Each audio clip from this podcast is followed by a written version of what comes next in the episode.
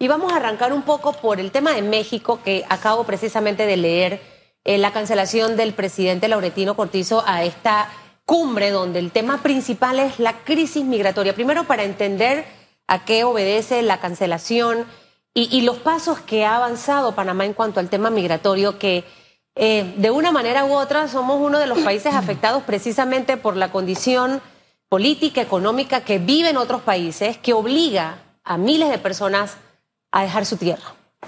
Muchísimas gracias. Bueno, realmente eh, no es una cancelación, el presidente no asistirá, pero está designando en mi persona y estará también representado por la directora Samira Gozaine. Para nosotros es muy importante que en, estas, en estos encuentros y en estas cumbres, todos los actores, especialmente los que juegan un rol preponderante en el tema migratorio, participen. Obviamente que es de suma importancia para Panamá coordinar eh, de manera holística y abierta con nuestros vecinos de la región. Sin embargo, Estados Unidos debe estar presente, Canadá debe estar presente porque son los países receptores. Claro. Si ¿Ellos van a estar en esta cumbre? No estarán.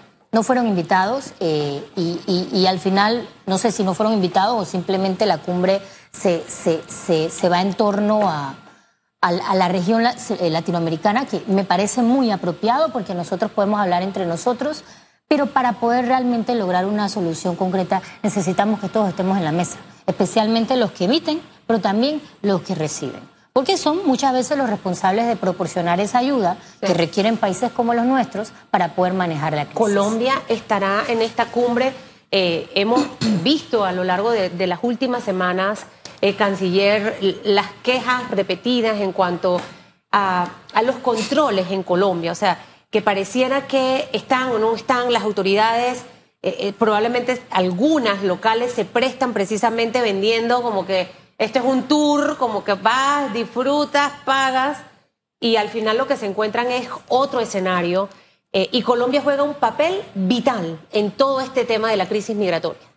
Por supuesto, y eso es lo más importante y más complejo de esta crisis. Por ahí se puede decir que, bueno, se, soluciona si hacemos esto, si hacemos lo otro.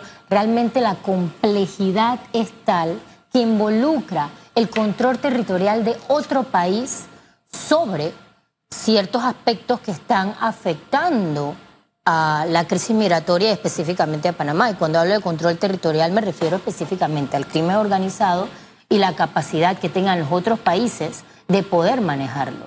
Sería muy, muy, eh, muy difícil para Panamá ordenarle a otro país cómo comportarse, pero sí podemos, por medio de la diplomacia y de las acciones que hemos llevado a cabo, mostrarles cómo cada uno tiene una responsabilidad en sus acciones que está afectando. Al final, uno de los países que más está afectando también es Estados Unidos y ellos también están en coordinación con Colombia. Eh, lo mismo está haciendo México, pero también hay otros nuevos actores, que es Venezuela y Ecuador, que tienen mucho que ver con la dinámica política, geopolítica que tienen ambos países, ya sea política interna o como política exterior. Teníamos el caso en un momento de Haití, que estaba pasando por una situación de gobernabilidad interna, y si nos damos cuenta y usamos el mapa histórico comparado con los números y las cifras y las nacionalidades de los países que cruzan el Darién, es muy fácil hacer un termómetro de dónde hay un síntoma o un problema en el mundo, porque esas son las, nacionalidades que empiezan a cruzar. Entonces, ¿cómo solucionamos esto? Bueno, primero, que todos los actores que están involucrados sean parte de la decisión que se plantea en la mesa. Segundo, que todos los actores involucrados, desde su perspectiva y su realidad, adquieran compromisos. Panamá, por su geografía, se le podría dificultar muchísimo ser un centro de recepción de migrantes, porque lo que queremos evitar es el cruce por el Darién. Y esa sensibilización la hemos hecho en muchos lugares. Yo le quiero compartir, nosotros estuvimos en el Vaticano. Y eso es parte del tema migratorio, porque la misión fue específicamente para hablar del tema migratorio. Y cuando la directora Samira comentaba, mostraba imágenes de, de lo que se ve en el Darién, nosotros hablamos con el cuerpo diplomático y también con altos funcionarios del Vaticano. ¿Y por qué el Vaticano? Porque todos entendemos la influencia que tiene el Papa. Claro. Y sobre todo es escuchado, es un líder de paz. y sobre todo en nuestros países que son los, en estos momentos, los mayores emisores. Entonces, Cuando muchos de ellos vieron esto, escucharon de las palabras de la persona que está manejando la crisis migratoria en Panamá, algunos de ellos estaban muy impactados. Solamente cuando llevas a cabo esa sensibilización involucras también actores que tienen cierta capacidad de convocatoria, como el Vaticano, el Papa, etcétera, vas a poder entonces ejercer algún tipo de influencia sobre aquellos líderes que saben que tienen en sus manos la solución de esta crisis. Como usted lo dijo también, Panamá es una víctima. Nosotros ni emitimos ni recibimos. Pero la geografía nos hace más víctima aún por el, la selva del Darién. La manera en que otros países se relacionan con los migrantes, desde una autopista no es lo mismo que nosotros cuando los recibimos de la manera que los recibimos. Entonces nos corresponde tener una atención completamente diferente. Y además somos los únicos y los primeros en el continente que organizamos el desorden migratorio que recibimos de la frontera. Entonces, eh, nosotros consideramos que está bien participar en estas cumbres, coordinar, seguir en, constante comunicación. México es un gran aliado de Panamá porque tiene una, una situación compleja en su propia dimensión y en su propia geografía, pero también es importante que todos los actores estén en la mesa y lo tomen de manera seria, no solo Panamá. ¿Qué nos dejará este encuentro de presidentes? Yo espero que nos deje acciones concretas eh, Panamá siempre ha abogado por pragmatismo y realismo al momento de llevar a cabo las medidas que puedan solucionar de manera inmediata, pero también a corto plazo, porque pudiésemos decir, sí, bueno, los orígenes de la migración, claro que sí, eso es muy importante. Y mientras tanto, ¿qué hacemos? Porque los orígenes, poder atacar el origen de la migración, puede que nos lleve varios años las sanciones de Venezuela o la situación de gobernabilidad del lugar. Pero de inmediato tenemos que tomar medidas porque esto ya está afectando al ser humano. Yo, yo, soy un hombre pragmático y le decía a Samira precisamente en debate abierto cuando hablamos de la visita al Vaticano, que cuál había sido la propuesta específica al Papa. ¿Por qué? Porque sí, él es un líder, él puede pronunciarse, pero eso no tiene ningún impacto. Lo concreto o lo práctico en esto sería que sabiendo que si tiene representación dentro de nuestros estados, de alguna forma la Iglesia Católica se convirtiera en la vocera de la gran del trauma que puede significar que pueden dejar la vida en Panamá al intentar pasar por acá. Eh, creo que ahí habría una política directa con la gente, porque sí, se ha tratado de hacer una campaña, pero en Panamá somos conscientes de que Panamá, la bien no es una ruta, pero hay que concienciar en los países donde está saliendo la gente. Y allá donde se necesita la campaña, no estarla pasando en Panamá, sino allá. Entonces, ahí sentía que la iglesia con su presencia, la iglesia católica con su presencia en todos los países de alguna forma podía convertirse en un ente multiplicador de lo que buscamos o queremos. Y siento que ahí le faltó ese pedacito. No, ese, pedazo, no faltó realmente. Esa fue la propuesta que nos dio el, el, el secretario Parolín a nosotros fue muy interesante. Lo que pasa es que, bueno, hay, hay conversaciones que se llevan a cabo de una manera muy, muy eh, prudente y, reservada que no necesariamente se tienen que, que ventilar. Y yo creo que no debemos de olvidar nunca las acciones tácticas, pero también las estratégicas. Mientras llevamos a cabo acciones tácticas que disminuyan y hagan una disuasión del paso por el Darién, no podemos olvidar la perspectiva de lo estratégico.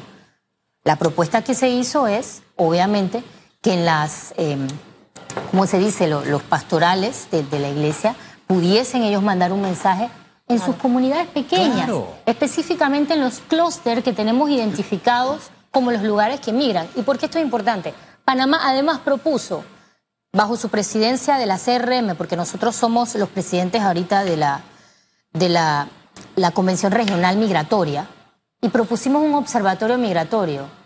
¿Pero por qué? Porque necesitamos identificar cuáles son los pueblos los clústeres de, ciertos países donde están emigrando las personas. Si usted va al Darío y usted le pregunta a un grupo grande de personas, ¿dónde vienen ustedes? Todos vienen del mismo pueblo, todos vienen del mismo lugar, todos, todos vienen de la misma ciudad y así sucesivamente. Obviamente que en esa iglesia, en esa pastoral, en ese lugar, la iglesia puede obviamente ejercer un rol y usted tiene toda la razón y sí fue un tema que se conversó también con el Vaticano. Los resultados de este tema, como usted bien dice, es un problema que no se va a resolver ya, es a, corto, mediano y largo plazo. Y dos aspectos que mencionaba usted, eh, importantes, el que estén los actores en esa mesa conversando Y segundo, el asumir compromiso, asumir responsabilidad, porque eh, de nada sirve todo lo que ha hecho Panamá en, en los últimos años, cuando esta crisis migratoria se ha agudizado, si el resto de los países no adopta medidas similares, para no decir que tengan que ser exactamente iguales a la de Panamá. ¿Debe alguien tomar esa batuta? eh, Yo hablando así, pensando en, en- en- en voz alta, para liderar este tema, porque eh, pareciera que algunos sí hacen, otros no hacen. Panamá ha destinado muchísimo presupuesto realmente para este tema de la crisis migratoria, mientras que otros países no. Eh, ese liderazgo puede darse, no puede darse a través, hablamos de la iglesia, pero hablo referente a, a instituciones a nivel eh, mundial, organismos de, de- de peso, que digan este tema hay que resolverlo ya, eh, necesitamos que Colombia haga esto, que Nicaragua haga esto. O sea, esa, esa parte, porque es como un desgaste, ¿no? Yendo ustedes a reuniones, reuniones, escucho y escucho, vengo, aplico estrategias, pero por el otro lado la pluma se vuelve y se abre. De acuerdo, y ha sido una de las críticas que se ha dado, y, usted lo menciona, y es muy, muy apropiado decirlo, pues que existen organismos que, que tal vez por su mandato no pueden llevar a cabo o hacer más de lo que le corresponde. Muchos de estos organismos no son la policía del mundo, están allí para apoyar de manera humanitaria dentro de las capacidades y la ayuda que se le da a ellos. Tal vez lo que se ha percibido y se siente es que algunos de ellos, la ayuda que, que recibimos no es suficiente. Pero allí también es importante hablar con los donantes. ¿Quiénes son los países donantes número uno de estos organismos? Probablemente los mismos que reciben a los migrantes. Entonces allí se espera un liderazgo fuerte de aquellos países que están recibiendo también. Obviamente que esos países que reciben también tienen sus crisis internas, porque probablemente aprobar una ayuda para un país que está ayudándote a ti a resolver la crisis depende de un congreso o una asamblea donde hay situaciones políticas, donde se aprueba o no se aprueba. O sea, existen tantas variables que están fuera del control mismo de nosotros, pero que no podemos con esa excusa parar en la coordinación y en el trabajo arduo hasta que se logren los ob- objetivos no solo estratégicos, sino inmediatos. Hay, eh, hay una necesidad urgente de disuadir el paso por el Darién. En estas Oiga. últimas semanas, perdón, ha Adelante. bajado. De hecho, hemos leído titulares en estos últimos días de que ha bajado la cantidad de migrantes que, que- que pasan. ¿Ha ocurrido esto por, por algo? ¿Ha surtido efecto la campaña? O, en realidad ya todas estas iniciativas de las que ha hablado esta mañana que el gobierno ha adoptado están empezando a dar resultados? Segundo, cuando se hacen anuncios en, en Estados Unidos de las políticas migratorias, eso también causa o un, un- un mar de gente que va o también se frena. Eh, ¿Qué ha ocurrido en las últimas semanas que hemos visto este, este bajón en cuanto a la cantidad de personas? Yo creo que es muy importante ser francos con la población y, así lo somos nosotros. Sería muy eh, decir que es por, por nosotros nada más que se ha bajado. Sí hay un nivel de coordinación fuerte que ha impactado directamente en la disuasión. Eso tiene que ver con las medidas que está llevando Estados Unidos y las que hemos iniciado nosotros también de retorno a aquellos que estén de manera ilegal pasando el Darién. Nosotros también vamos a estar poco a poco, ustedes lo van a ver, anunciando algunas medidas que van a seguir en esa disuasión. Sin embargo, el tema migratorio también es un tema de eh, temporadas. Hay ciertos periodos entre octubre, noviembre y diciembre donde el número baja. Y eso es así, eso no lo cambia nadie. eh, tiene mucho que ver con el clima, con, con, con- con las, las olas, la marea, en si el Caribe. O sea, depende muchísimo del periodo, pero también depende mucho de que exista una sosten- sostenibilidad de esas medidas. O sea, de nada nos sirve que estemos llevando a cabo medidas ahora si existe un retroceso o se cambia de acción en el futuro. O sea que, en, en resumen, sí es un, sí es un es producto del trabajo que se ha llevado a cabo de manera sostenida por todos estos años que hemos estado viendo el incremento migratorio, pero también tiene mucho que ver con factores exógenos, impersonales, distintos a de la República de Panamá que impactan el flujo migratorio. Medidas disuasorias nuevas, ¿cuáles serían? Pero espere que la vamos a anunciar No, pero ¿en pronto. qué orden? ¿En seguridad? Yo- en, no sé, sí, sí, sí. Denos algunos Le- rasgos le- generales. Le corresponde al, mini- el- al Ministerio de Seguridad y a, y a la, y a la directora de Migración anunciarlo. Nosotros somos muy responsables. Muy pocas veces anunciamos medidas que no sean sostenibles y que podamos sostener. Entonces allí hemos trabajado conjunto con nuestro socio Estados Unidos, con quien tenemos una relación muy estrecha en el tema migratorio. Conversamos constantemente, pero entendemos que, que, que, se requiere de algún tipo de ajuste interno en la cooperación que se vaya a dar a Panamá para que Panamá ejecute esas medidas. E, e, esa relación estrecha y de colaboración con los Estados Unidos, uno mirando desde fuera, desde las graderías, siente que no es igual con Colombia. Yo quiero saber cuál es, cómo califica usted la relación con Colombia en este tema.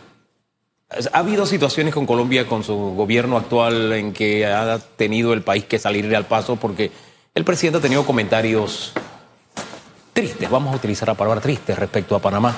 Pero su comportamiento con Panamá es bien especial. Fíjese que él habla del tema migratorio, se va a Costa Rica. Nosotros para conversar con él, vía el presidente, el presidente tiene que pedirle una reunión en Estados Unidos. O sea, no tiene, no, no, siento que no haya esa cercanía, esa proximidad, esa colaboración. O yo estoy leyendo mal. ¿Qué es lo que pasa con Colombia? Yo le explico. Primero que las relaciones internacionales son impersonales, trascienden a los seres humanos, nos guste o no, eh, porque tienen que ver con elementos geográficos, históricos, de interés común, que trascienden a las personas. Pero quiero agregar una cosa más. Usted puede tener una relación estrecha con alguien, no necesariamente significa que no tenga diferencia. Por ejemplo, estamos casados, tenemos a nuestra pareja, tenemos una relación estrecha, pero tenemos nuestra diferencia porque son nuestros vecinos. Y obviamente los más cercanos muchas veces son los que más tenemos asuntos en común que coordinar. La relación con Colombia es muy estrecha, es imposible que no lo sea. Nosotros tenemos intercambios de, de seguridad y de cooperación en temas de seguridad y defensa muy fuertes, que tal vez no tenemos con otros países. Sí le puedo decir que existe una divergencia en la visión, en cómo ve tal vez Colombia en estos momentos el tema migratorio. La visión de la migración panameña es muy holística, es de seguridad y es humanitaria, porque no nos toca de otra tampoco, porque entendemos que el crimen organizado está involucrado completamente en la trata de personas. Siento que ahí está la divergencia, pero la cooperación y la estrechez existe. El presidente Petro fue a Costa Rica para recibir un, galardón que se le iba a dar en la Universidad de La Paz. Y bueno, obviamente tuvo una, una bilateral con su, compañero, el presidente Chávez. Pero no es que, no, realmente Fue para ponerlo coincidentalmente. Sí, y, y, le quiero decir que para ponerlo en contexto, la bilateral del presidente Cortizo, que yo no lo he hablado en, ningún medio, se los digo a ustedes, con el, el presidente Petro fue una hora y 25 minutos fue muy buena. Cuando te dice fue muy buena, ¿qué nos dejó? Desde ese momento iniciamos muchas coordinaciones a los más altos niveles, pero recuerde que le comento que hay una visión distinta de la migración por parte de ellos. Eh, ellos hablan mucho de las causas de origen. Nosotros somos muy pragmáticos en Panamá, siempre lo hemos sido, y hablamos mucho de la necesidad inmediata, porque es que somos los que realmente estamos recibiendo la situación del Darién al final son estilos distintos de liderazgo eh, y que probablemente en muchos van a coincidir, en otros no. No quiero que se vaya, señora canciller, sin hablar del tema eh, panameños evacuados en Israel. Eh, ya yo he tomado algunas medidas en casa porque mi esposo está obsesionado. O sea, es una cosa, viste esto, viste aquello, mira, no sé qué, la historia acá, la historia acá. Hay mucha gente que sigue de cerca eh, el tema Israel porque definitivamente nos preocupa a todos y, que ojalá esta situación pueda controlarse y que no pase realmente a mayores. Todos los panameños que estaban en Israel ya fueron evacuados, veía unas imágenes de varias personas que estaban allá y que ya están en territorio panameño, otros que decidieron, como el médico, que no sé si al final ya regresó, eh, quedarse, o sea, ¿cómo está actualmente esa situación? Mire, la situación es muy complicada y y es muy triste y lamentable. Yo creo que hemos visto imágenes que creemos no ver en estos tiempos. Yo quisiera hablar de dos cosas, de dos puntos. Primero, que para nosotros, y esto, los nacionales de nuestro país son nuestros hijos. Es, nuestro, es el deber del Ministerio de Relaciones Exteriores entre trazar política exterior, proteger a aquellos que son poseedores de ese pasaporte afuera. Desde el momento que iniciaron los, bueno, vamos a decir, el intercambio eh, bélico en Israel, nosotros activamos nuestros protocolos y sistemas de alerta eh, y, y llevamos a cabo un aproximado de 160 asistencias. Asistencias consulares de personas que necesitaban apoyo. Y a la fecha hemos llevado ya tres vuelos o tres evacuaciones. La primera, y me da la oportunidad, gracias por, para agradecerle al gobierno de Grecia por las buenas relaciones que tenemos y también por esa diáspora vibrante que tenemos aquí, que nos apoyaron en el primer vuelo a evacuar a aquellos panameños que quedaron en Atenas. Le ofrecimos estadía a, a ellos hasta que pudieron salir. El segundo vuelo eh, también eh, evacuamos 30 panameños que querían salir y tuvimos la oportunidad. Fuimos tan rápidos y eficientes que hasta pudimos ayudar a los, los compañeros de Costa Rica y Honduras que estaban en necesidad. En el primer vuelo, ¿cuántos trasladaron en esa evacuación? Eh, 37 panameños. 37, en el segundo 30. En el segundo 30 panameños, 8 costarricenses y 7 hondureños porque los demás decidieron quedarse. Y no los doctores, sino familias que por motivos personales decidieron quedarse. Y ya el último que hicimos, que fue ayer 19, 19 de octubre, solo eh, tuvimos la salida de dos personas. ¿Hay algún vuelo adicional programado? ¿Cuántos panameños Sí, por permanecen supuesto. allá? Eh, permanecen un aproximado de, creo, de 44 que decidieron quedarse. Y nosotros estamos en constante comunicación. Si ellos deciden salir, nosotros le organizamos un vuelo también de salida. Estamos listos. Pero es importante señalar que esto no es solamente con los panameños que están en Israel. Nosotros sabemos que el conflicto involucra a dos partes. A la fecha, Panamá no tiene ningún panameño registrado en Gaza, en la franja misma. En Cisjordania, el otro lado, que todavía no ha entrado en el conflicto y el intercambio, tenemos un aproximado de 300 registrados. Sin embargo, ellos han estado bien, no han solicitado asistencia. Eh, ayer se, se llevó a cabo una, una manifestación en la Cancillería donde solicitaban también el apoyo a, los ciudadanos, eh, a los eh, nacionales panameños que estuviesen en Palestina. Les conversamos y les dijimos que con mucho gusto, pero que no tenemos ninguna solicitud. Y nos dijeron que iban a mandarnos, a enviarnos una y estamos muy pendientes. Eh, Panamá es un país que ha respetado la paz. Eh, somos muy, muy privilegiados de vivir en el país que vivimos. Aquí se encuentran, hacen negocio los judíos, los musulmanes, los hindustanes.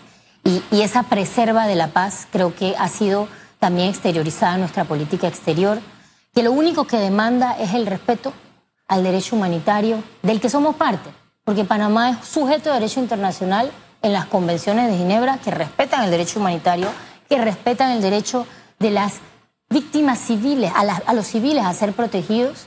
Y eso es más que todo lo que hemos solicitado, el respeto al derecho internacional humanitario por todas las partes. Importante que también Panamá levanta su mano en contra del terrorismo.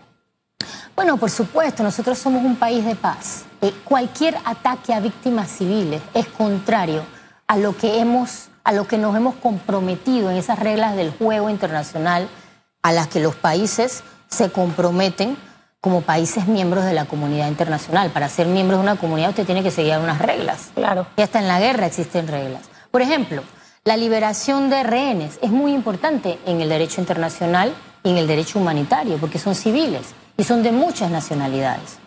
Por eso en el ámbito multilateral estamos abogando la paz y estaremos llevando acciones muy contundentes en favor de la solución del conflicto. ¿Qué acciones contundentes? Por supuesto, cuando eh, en, en el, en el área multilateral, es decir, en las Naciones Unidas, se discute muchísimo resoluciones que abren vías para la ayuda humanitaria, que solicitan a los estados y articulan dentro de su accionar multilateral posible cese al fuego, desescalada. Panamá va a estar muy, muy eh, activo, pues aspiramos también a ser parte del Consejo de Seguridad eh, de las Naciones Unidas. Hábleme más de eso.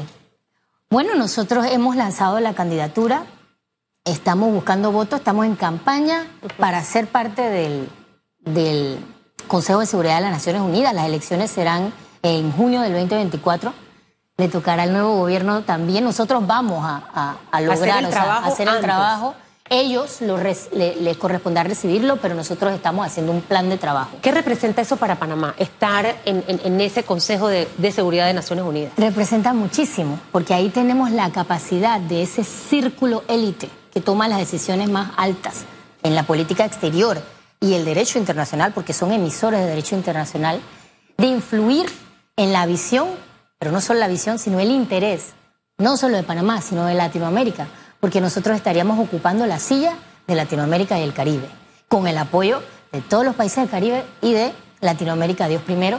Así que también estamos en eso enfocados y por ende es muy importante que nuestra réplica y nuestra visión mediadora de paz sea también reflejada en estas esferas. Si esos cuarenta y tantos panameños que, eh, para cerrar, eh, que están todavía en Israel, dicen, Panamá, queremos regresar, inmediatamente se activa todo el protocolo de evacuación para traerlos. El protocolo está activo. Ellos están en constante comunicación con nuestro equipo de Cancillería, a quien quiero agradecer por la rapidez y la eficiencia que llevaron a cabo estas evacuaciones. Y nosotros estamos pendientes de ellos. En el momento en que decida regresar, los vamos a regresar. Bueno, ministra, gracias por haber estado con nosotros, la canciller de la República, conversando diversos temas. ¿Usted vuela para México hoy? Mañana. Mañana. Y el domingo está ya viendo este tema migratorio con, con también la directora de migración, Samira Gozaine, que definitivamente que ha sido complicado el tema migratorio después de pandemia, eh, pero esperamos todos que se logre un consenso, que cada país asuma la responsabilidad, la parte que le corresponda para que al final los resultados puedan verse, ¿no? Este es un trabajo ganar-ganar entre todos eh, para que esta crisis en realidad poco a poco se pueda ir resolviendo. Eliminarla, eso no va a pasar jamás, pero controlarla quizás. Oye, aunque los problemas sean multifactoriales, siempre si buscamos, si buscamos en el origen las causas, hay, hay remedio. Y los países de origen deben tener bien claro que nadie se va de su casa porque quiere irse. Usted no se va de su casa porque quiere, porque le da la gana de que hoy me voy, porque las cosas tienen que estar muy mal para que usted se vaya. A menos que se vaya a casar y se va, ¿no? Que es otro escenario, ¿no? Sí. Los hijos ah. cuando eso, ¿no? para que no tomen el extremo y digan, no es que Hugo dijo, porque usted no sabe cómo la palabra suya tiene poder. Hugo dijo que uno no se va de donde uno es feliz. no, usted es feliz, usted no se va. Créame que no. Así que algo de eso es lo que hay que analizar en los países de origen. y tenemos que sincerarnos como pueblos, así de sencillo. Hay países que no están haciendo felices a sus ciudadanos. Hay gobiernos que no hacen felices a sus ciudadanos. Hay ideologías que no nos llevan a la felicidad. Así de sencillo. Así de sencillo. Pero en fin, pausa y regresamos.